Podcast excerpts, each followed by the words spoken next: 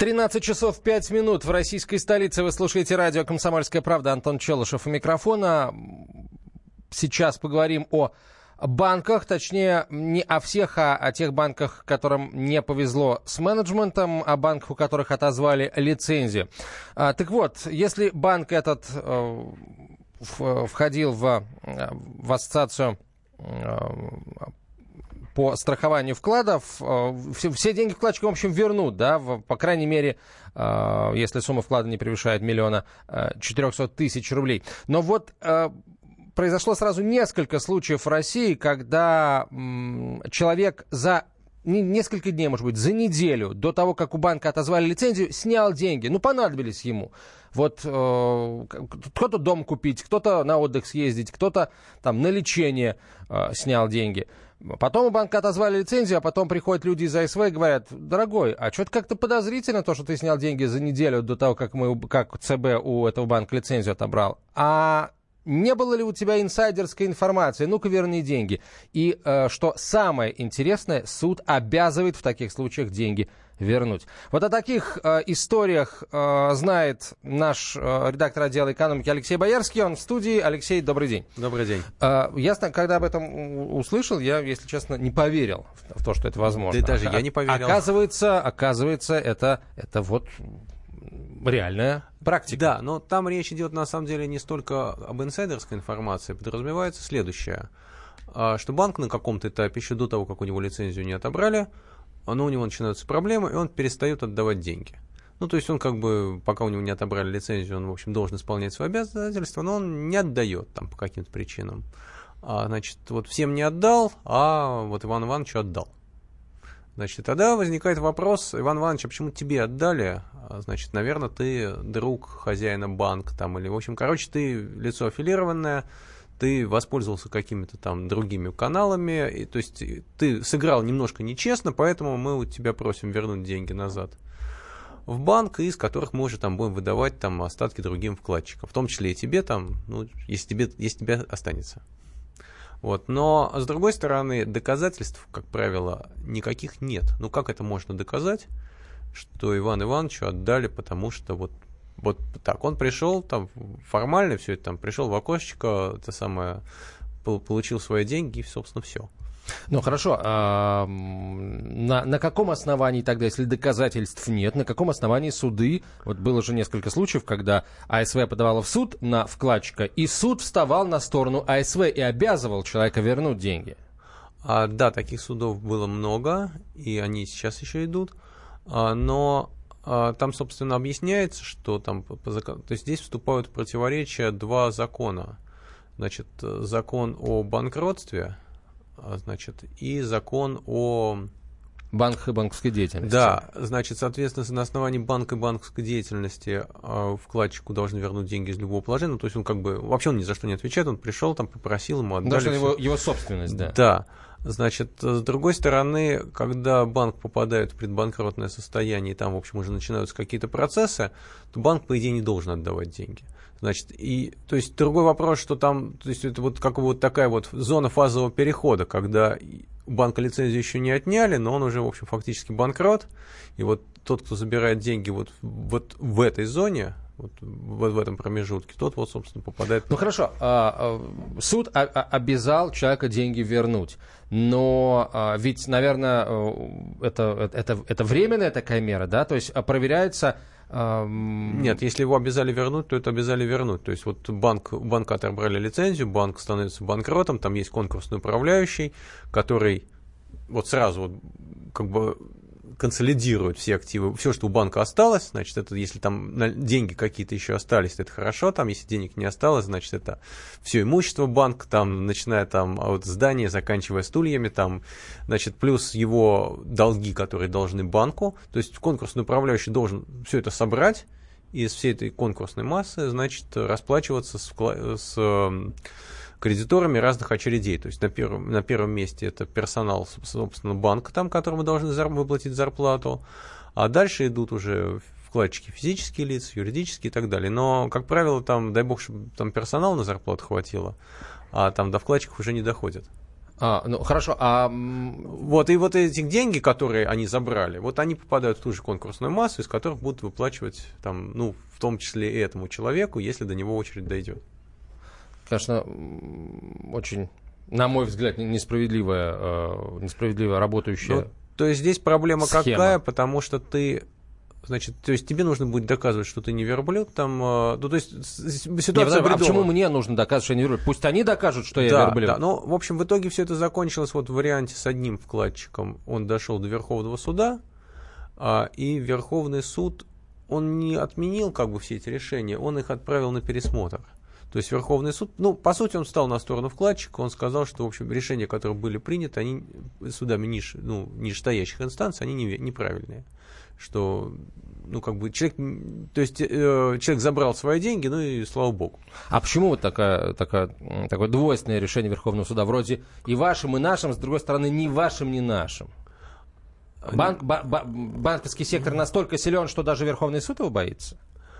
Я, думаю, я не думаю, что там вообще это, это кардинально вообще как-то влияет на банковский сектор. Но я понимаю, почему АСВ вот таким образом Почему а, э, то есть АСВ так давит? То есть, почему, то есть собственно, это АСВ, а, агентство по страхованию вкладов, подает в суд. То есть это они, они в данном случае истцы в этих судебных процессах.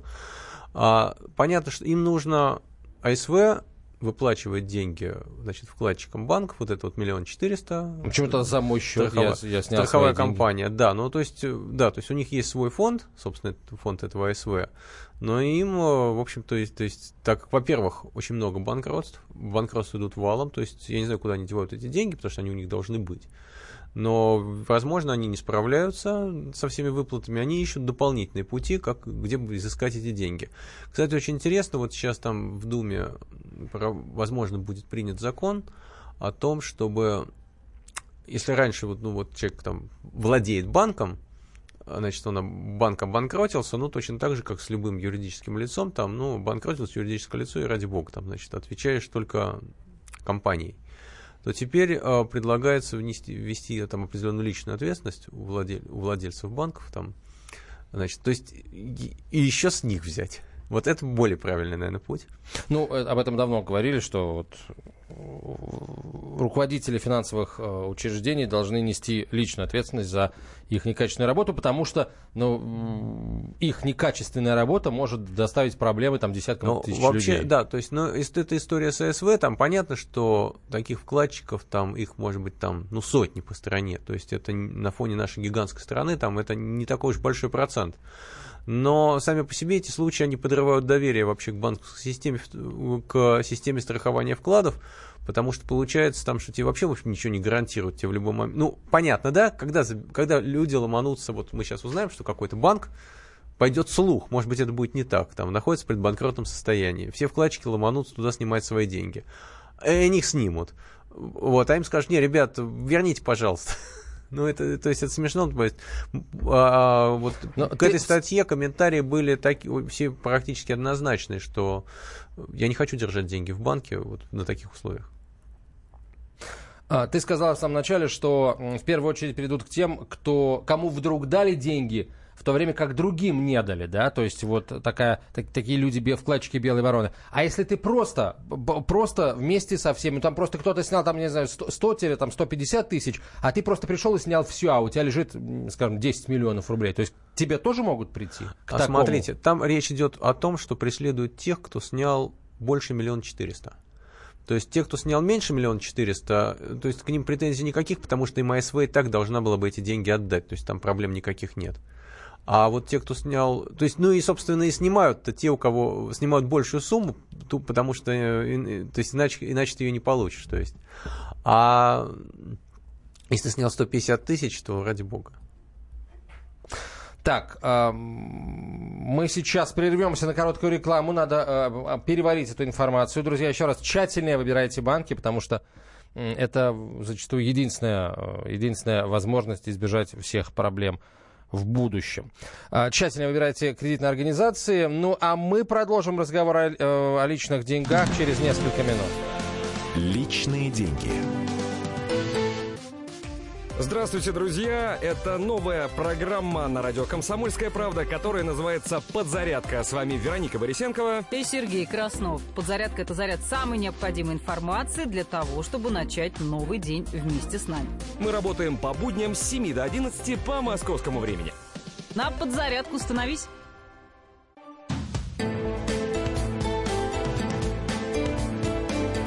Личные деньги. Ну а прямо сейчас мы продолжим, друзья, говорить об, о, о рынке ипотеки, знакомить вас с новостями э, с этого рынка и с главными процессами, которые здесь происходят.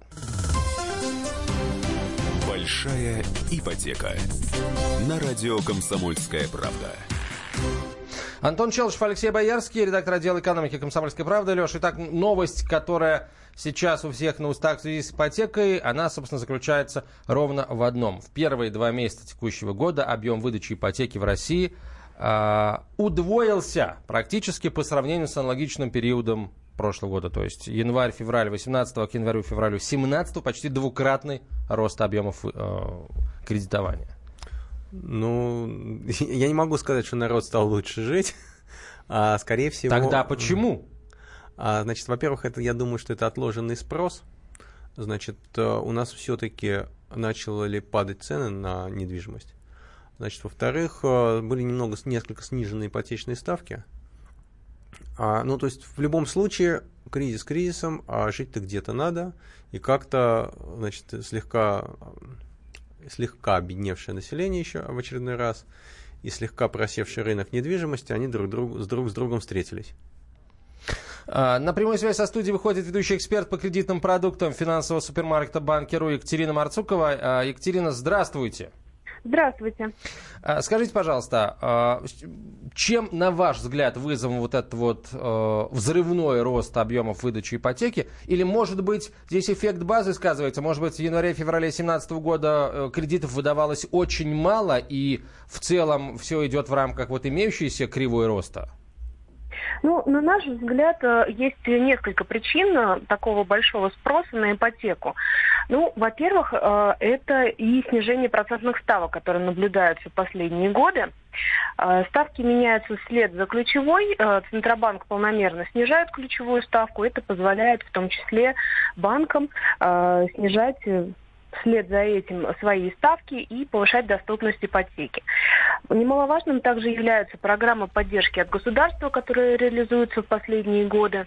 Они тоже стимулируют э, потребителей брать ипотеки больше.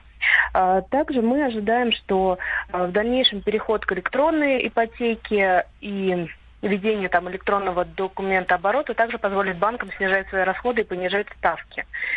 Сейчас наблюдается некая стагнация цен на недвижимость рынок э, на данный момент достаточно насыщен. И кроме того, э, как показывает мнение экспертов, в первом полугодии 2018 года большое количество новых объектов будут вводиться в эксплуатацию, и это позволит также не расти сейчас в ближайшее время ценам в течение, э, думаю, первого полугодия и, скорее всего, тенденция до конца 2018 года продлится.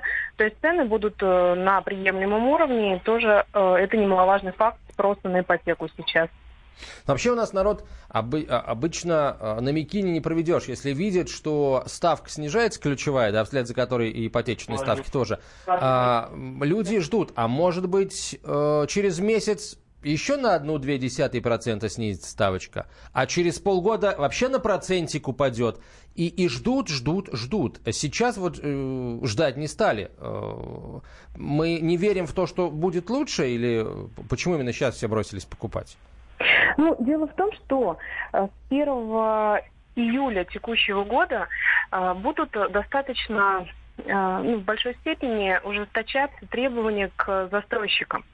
Здесь э, речь о том, что ставка по ипотеке будет продолжать снижаться, мы в этом не сомневаемся. На текущий год э, считаем, что это так и будет. До конца года она продолжит снижаться. Здесь другой момент. Что будет с недвижимостью? А продолжат ли цены оставаться на текущем уровне или они начнут расти? Э, как нам кажется, что вот эти новые требования да, к застройщикам, которые могут э, строить с привлечением денежных средств от дольщиков, они э, позволят в какой-то степени, во-первых, сократить предложение на рынке, то есть недвижимости, возможно, станет меньше, и цены э, начнут расти. Это тоже немаловажный фактор. Э, поэтому я считаю, что многие э, именно готовы сейчас взять, во-первых, а, потому что ставки низкие, а во-вторых, э, цены на недвижимость приемлемые. Также не забываем о возможности рефинансирования в последующем. Да? Многие уже прошли эту процедуру. Если э, текущая ставка будет ниже, на 1, на 2, на 3 процентных пункта, то ничто нам не мешает пересмотреть условия в другом банке, скажем так. Mm, да, это это действительно э, может помочь. Хорошо, а если вот какой риск? Если э, в летом у нас меняются правила жизни для э, застройщиков, может быть, нерадивые застройщики поспешат сейчас набрать этих самых э, средств от долевиков, понимая, что э, вот после часа X они не смогут этого делать, а потом благополучно всех кинут, как уже не раз бывало, и мы получим новый объем обманутых дольщиков. Такое возможно? Вполне возможно, и это касается не только, я считаю, нерадивых да, застройщиков, девелоперов. А, дело в том, что сейчас, вероятно, а, многие из них а, попробуют да, привлечь дольщиков в больших количествах, пока не вступили в силу изменения, потому что деньги дольщиков это а, самый удобный для них способ финансирования, менее затратный и так далее. То есть а, сейчас, да, ожидается, что многие застройщики будут активно получать разрешение на строительство и привлекать деньги до тех пор, пока вот изменения не вступят в силу. А, поэтому я думаю, что сейчас как бы... То есть сейчас самый удобный момент взять ипотеку, потом будет хуже? Э, возможно, не то чтобы хуже, возможно, просто изменение, э, когда вступит в силу, будет э, какое-то такое более проблематично. Да? То есть мы все знаем, что по планам правительства должен быть произойти переход от действующей модели финансирования вот по ДДУ. То есть это будут открытые эскроу счета, которые э, все-таки затрудняют немного жизнь нашим застройщикам, и э, они могут просто поднимать цены из-за того, что их расходы на строительство будут расти. То есть, по сути, стоимость повысится. То есть э, общие, расходы на, общие расходы на квартиру с учетом ипотеки повысятся. Мы думаем так, но э, мы прогнозируем э, до конца этого года все-таки э, все будет в порядке. Вот уже начиная со следующего года цены могут все-таки подрастать на недвижимость. Ну, это на наше мнение, там частное мнение экспертов банкиров. А как будет на самом деле, мы увидим потом. Вот э, если сейчас, можно сейчас обозначить какое-то дно, которого вот достигнет ставка ипотечная, может достичь, да, и, и ниже которого не опустится, вот скажем, вот э, придет она на уровень 7%, все, больше ждать нечего, она ниже точно не будет, надо брать. Вот есть сейчас такие э, горизонты? Ну, я думаю, что все зависит от уровня э, инфляции в том числе, то есть сейчас, если плановый уровень инфляции у нас составляет 4%, и ставка 7% по ипотеке выглядит вполне приемлемы, да, если мы посмотрим на опыт зарубежных стран, где и инфляция ниже, и, соответственно, ставки ниже, то мы можем, э, сложно сейчас сказать, до какого вот прям вот минимум уровня она может упасть. Но мы все стремимся к 7% годовым, озвученным нашим президентом, и я думаю, что все-таки вот 7% это реальный уровень, до которого она может снизиться. Екатерина, спасибо большое. Екатерина Марцукова была на прямой связи со студией, ведущий эксперт по кредитным продуктам финансового супермаркета банки.ру. А, вопрос, который мы готовы задать вам, друзья. Готовы ли вы а, сейчас брать ипотеку? Вот вы готовы присоединиться к а, этому взрывному росту числа ипотечных заемщиков, я могу даже цифры назвать, за январь-февраль 2018 года в стране выдали 180 тысяч 700 ипотечных кредитов на общую сумму в 347,5 миллиардов рублей. Безумно. Интересно, сколько народу сможет вернуть? Безумно. Много. Смешно, безрассудно. Э, нелепо, смешно, безрассудно. Безумно, да. А, а, что, есть сомнения? Но учитывая, сколько у нас э, вот в том кризис, на, на фоне того кризиса было, ну, правда, там были валютные потечники, но тем не менее. Но и не только валютные, я так понимаю, что те, кто берет квартиру, брал ипотеку в рублях, тоже расставались с квартирами, то есть не все трезво оценивали свои силы. Э, кстати, эм, из этих 180 тысяч кредитов э, порядка 15 16% это э, рефинансирование. Это вот люди, видимо, которые брали в свое время по 15% да. годовых, сейчас взяли по 10%, рефинансировались. Вот. Возможно, это даже рефинансировались еще те, кто брал еще валютную э, ипотеку. Ну, тогда им, тогда им очень повезло, потому что жить им стало полегче. Да. Намного полегче. А мы ждем ваших сообщений и звонков. Номер телефона 8 800 200 ровно 9702. WhatsApp, Viber и Telegram 967 200 ровно 9702. А вас эти цифры, вас эта статистика убеждает, убедила в том, что ипотеку брать уже можно или не убедила? Ипотеку или вообще банковские кредиты? Будем принимать ваши звонки и сообщения через несколько минут. Оставайтесь с нами. Большая ипотека. На радио Комсомольская правда. Личные деньги. Товарищ адвокат! Адвокат! Спокойно, спокойно. Народного адвоката Леонида Альшанского хватит на всех. Юридические консультации в прямом эфире. Слушайте и звоните по субботам с 16 часов по московскому времени.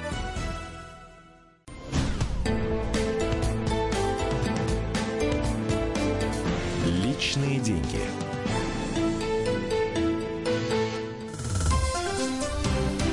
Большая ипотека.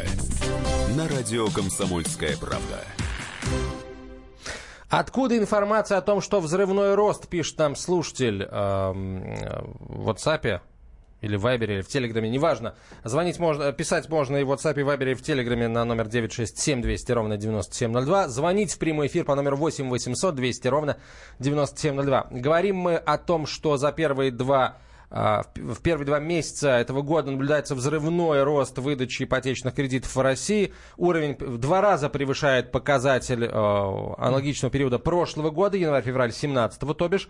В студии Алексей Боярский, замредактор, э, редактор отдела экономики «Комсомольской правды», я Антон Челышев. И любой из вас по телефону 8 800 200 ровно 9702. Откуда у нас цифры? Цифры у нас э, от Центробанка Российской Федерации. Вот откуда цифры у нас.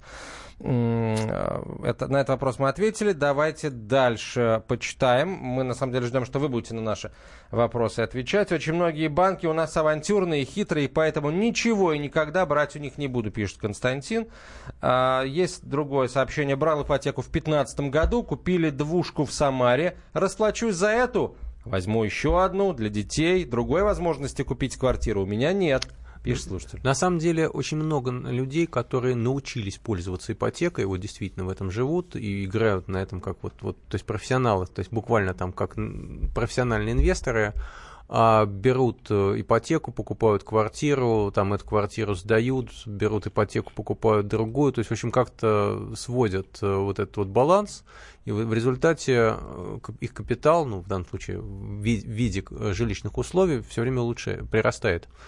А, а есть те, кто взял ипотеку еще там до кризиса 2014 года, в общем, обжегся, там были проблемы, и там, и, в общем, и таких, и, и, и глядя на их пример а, неудачный, очень многие тоже не рискуют брать ипотеку. То есть здесь, на самом деле, очень много разных историй и разных мнений. У кого-то супер удачно, у кого-то супер неудачно. То есть, но это во многом зависит от того, насколько внимательно человек все просчитывал, насколько внимательно читал договор, насколько трезво оценивал свои силы и так далее. Потому что ну, очень часто берут э, ипотеку и, покуп... и выбирают квартиру, ту, которую, в общем, не потянут. У нас телефонный звонок. Э, Вячеслав, здравствуйте. Откуда вы? Здравствуйте. Пермь. Пожалуйста, вам слово. Э, вот смотрите, раньше было 3 рубля, сейчас соотношение должно быть умножить на 100. То есть если раньше это было в Советском Союзе э, соотношение 120 рублей зарплата, сейчас, по идее, средняя должна быть ну, зарплата 120 тысяч рублей. А по факту в регионах ну, максимум 40 получается. То есть работодатели, а если у нас а государственная экономика не доплачивает работникам, таким образом, в принципе, всех загоняют в ипотеку. Вот и все. И сколько бы процент не был, все равно возвращать ну, э, это понятно. Сейчас немножко мы о другом говорим. Э, люди в этих условиях вдруг резко начали ипотеку брать. А, то есть риски-то остались все, все те же, вот все те выкладки, о которых говорите вы, там и зарплата не очень большая, вот, и прочее, прочее. Но люди, несмотря на это, стали вдруг брать ипотеку. Вы как думаете, почему? Страхуются, по крайней мере, от роста цен, вызванным отменой долевки 1 июля. Такое ощущение, что от, отменится долевка, и все, все перестанут дома новые строить. Ну, не перестанут же. Нет, там кривоватый немного законопроект в плане в том, что один застройщик, один объект. А, вот, и нельзя, собственно говоря, другие объекты финансировать, то есть пока не закончишь предыдущий. Люди считают, что возникнет искусственно дефицит жилья, и поэтому таким образом стараются войти в проект, как вы, как вы говорите, раньше до наступления данного законопроекта. Но вы сами для себя как решили? Вы э, сейчас разделяете вот этот вот общий, э, общий э, порыв пойти в банк и занять там денег? Никогда. Понятно, спасибо. Ваше право, что называется. А... Ну, насколько я понимаю, у нас а, после, вот, после последнего кризиса у нас осталось очень много непроданных новостроек. А, ну, в частности, Там, в где их, в принципе, строили, да. Да, то есть они стоят годами пустые, их не могут продать, и, в общем-то, на них снижаются цены, и это, это, это тоже давит на рынок недвижимости. Слушай, а что значит один... Я просто не читал этот закон, откровенно признаюсь. Что значит один застройщик, один объект? Есть огромные застройщики, гиганты просто. Они что, будут каждый по одному объекту, что ли, строить в, в единицу времени? Я думаю, что там не в том смысле, что один застройщик, один объект. Надо внимательно все-таки посмотреть закон.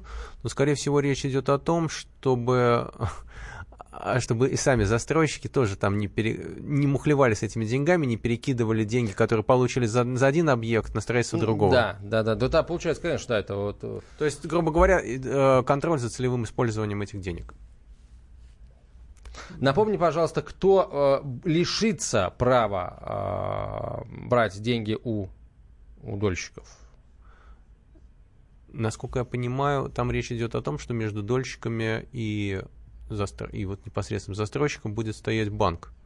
И, соответственно, то есть, то есть это будет все, то есть это будет ну, вот не, не, не такие прямые договора, а это будет не, не, э, то есть инвестиции при некотором посредничестве и контроле того банка, который дает деньги. Ну, соответственно, банк будет, получается, нести ответственность за, э, за добросовестность застройщика банк, понимая, что есть какие-то сомнения в этой самой добросовестности, просто откажется с ним работать, об этом всех оповестит, все будут понимать, что с этим застройщиком дело лучше не иметь. Так, да? Видимо. Ну, видимо, банк может просто не одобрить такую сделку.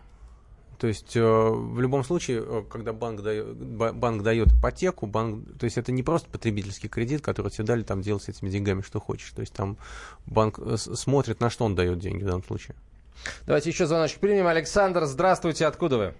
А, добрый день, Волгоград. Пожалуйста, вам слово. Да я вот хотел общее мнение по поводу ипотеки выразить. А, люди берут ипотеку на года, вот, а у нас в России как э, не знаю, что завтра будет. То есть, допустим, берут на 15 лет ипотеку люди, э, вот, а через платят 3-5 лет, а потом либо сокращают зарплату, либо вообще увольняют. То есть, и, а ипотеку платить надо. Ну, большинство людей вот некоторых уже обеспеченные жильем, берут ипотеку, просто сдают эту квартиру, вот, и же, ну, выплачивают, оплачивают ипотеку. Но при вот, этом... Но... А вот, кстати, статистика Центробанка а, говорит об обратном. Рынок ипотеки, заявил регулятор, растет прежде всего за счет новых заемщиков, а не тех, кто уже когда-то брал ипотеку, может быть, там вторую квартиру или финансирует первую. Нет, именно новые заемщики идут. Можно сказать? Да, вот, пожалуйста. Э, я считаю, что должны вот это все дома, которые застройщиками построены, должны быть государственными. Вот. Потому что сколько вот людей, ну, как так говорится, кидают застройщики соберут деньги с людей, потом либо пропадают, либо ну, исчезает, долгострой вот эти бесконечные. Государство за этим не следит. Я считаю, что должен, должен быть какой-то... Вы предлагаете, фонд, чтобы государство... государственный, да, что сто процентов, чтобы человек был, покупая, берущий ипотеку, уверен, что у него будет низкий процент, что его не кинут, что сто процентов это жилье он купит, въедет, и потом его не снесут, как незаконно построен, построенное жилье. Вот, вот посмотрите, в Краснодаре было это сколько, вот люди прям выгоняют из квартир и сносили как незаконные постройки. А где же они были, когда государство и прочее, когда это здание строилось? То есть оно было законным до тех пор, пока с людей денег не собрали, Вот. И потом кинули людей, все, компания пропала. И люди вообще, ну, то есть, вы предлагаете отдать, то есть вы предлагаете отдать да. жилищное строительство государству, чтобы это был просто конечно, государственный конечно, сектор экономики. Да. Да, но, но у нас же уже государство в Советском Союзе строило, и вы помните, наверное, как это было неэффективно, медленно, с недоделками. А, в общем, это тоже было нехорошо.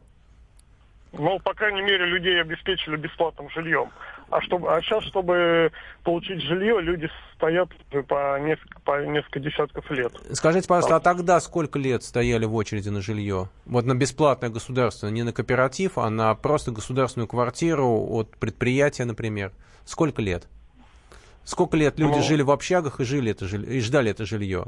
То есть сейчас можно получить сразу и 15 лет платить ипотеку. А вы предлагаете ничего не платить, но 15 лет ждать. Вообще, на самом деле, кто сказал, что жилье должно быть бесплатным? Вот правда. Кто сказал, что оно должно быть бесплатным? Для э, людей, которые, детей, которые воспитывали в детских домах, да, оно должно быть бесплатным. Для всех остальных нет. Но оно и в Советском Союзе было не совсем бесплатное, потому что это фактически... Ну вот я сейчас слушаю слушателей, многие звонят, и вот ключевой упор делается на бесплатное Ну, в данном случае... Ну, но на самом деле вот то, что э, вот сейчас э, человек сказал, в этом есть рациональное зерно, что государство, должно, государство в принципе, так как бы берет на себя какие-то обязательства, оно не пускает самотек, оно как-то контролирует застройщиков, оно как-то следит за этим, оно там проверяет и так далее. Но он, э, то есть он прав, что этот контроль недостаточен, и то есть, ну, гипотетически можно, конечно, сделать э, строительный сектор государственным, то есть, по крайней мере, в плане жилищного строительства, но тогда это будет, как и все государственное, малоэффективное. А, вот, поэтому здесь, видимо, должен быть какой-то промежуточный вариант контроля, когда государство, возможно, как с банками, значит, вот, берет на себя все риски. Ну, не все хотя бы, но большую часть рисков по строительству жилья.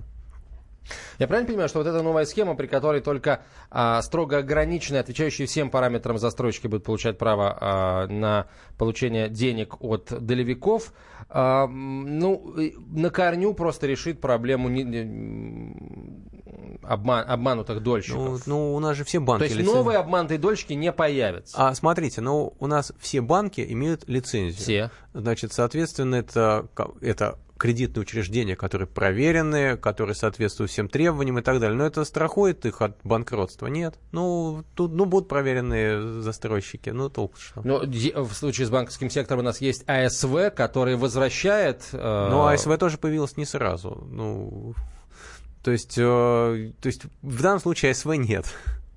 Может быть, стоит создать аналог может, АСВ? Может быть, стоит создать аналог АСВ. А, С другой стороны, если все будут дольщики работать нормально, то зачем а, это надо? Это только лишняя нагрузка на бизнес.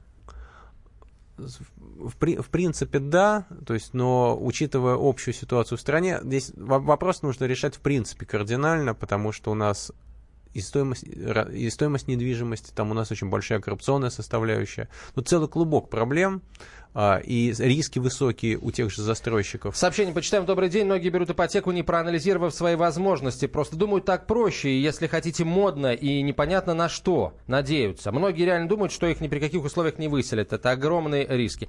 Взял ипотеку в этой кабале уже 7 лет. Ставка 12,5 на 20 лет. Никому не советую. Плачу только проценты. Сам долг почти не уменьшился. Э, работал на стройке в строительно-монтажном управлении. Квартиру дали через 6-7 лет. Нижегородская область. Молодец. А, вот. Э, слышь, а 7 лет он что делал? Слышь, умник ждал, видимо. Слышь, умник, это мне про бесплатно никто не говорит. Говорят о том, чтобы народ не кидали мутные застройщики, а государство выступало гарантом. Нет, Здесь мы с вами про согласны. бесплатные квартиры. А в том, чтобы государство выступало гарантом, мы, конечно же, согласны. Большая ипотека. На радио «Комсомольская правда». Личные деньги. Главное аналитическое шоу страны. Михаил Владимирович Юрьев, Михаил Владимирович Леонтьев, Илья Савельев. Это главтема. Они знают, как надо. Мы несем свою миссию выработать мысль о том, как должно быть. Программа «Главтема» на радио «Комсомольская правда». Слушайте в прямом эфире каждый четверг с 20.00 по московскому времени.